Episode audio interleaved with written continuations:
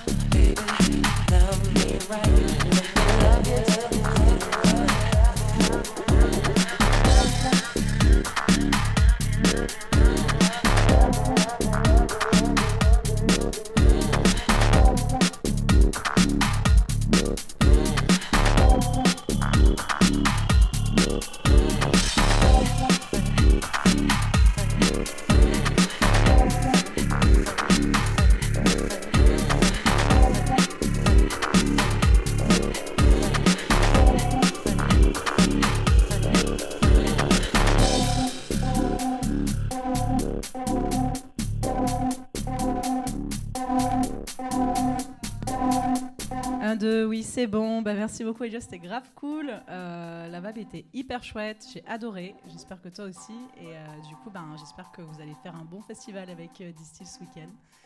Et à bientôt. À bientôt. un mot de la fin Bah ouais, c'était vraiment super cool. on s'est bien trouvé, je trouve.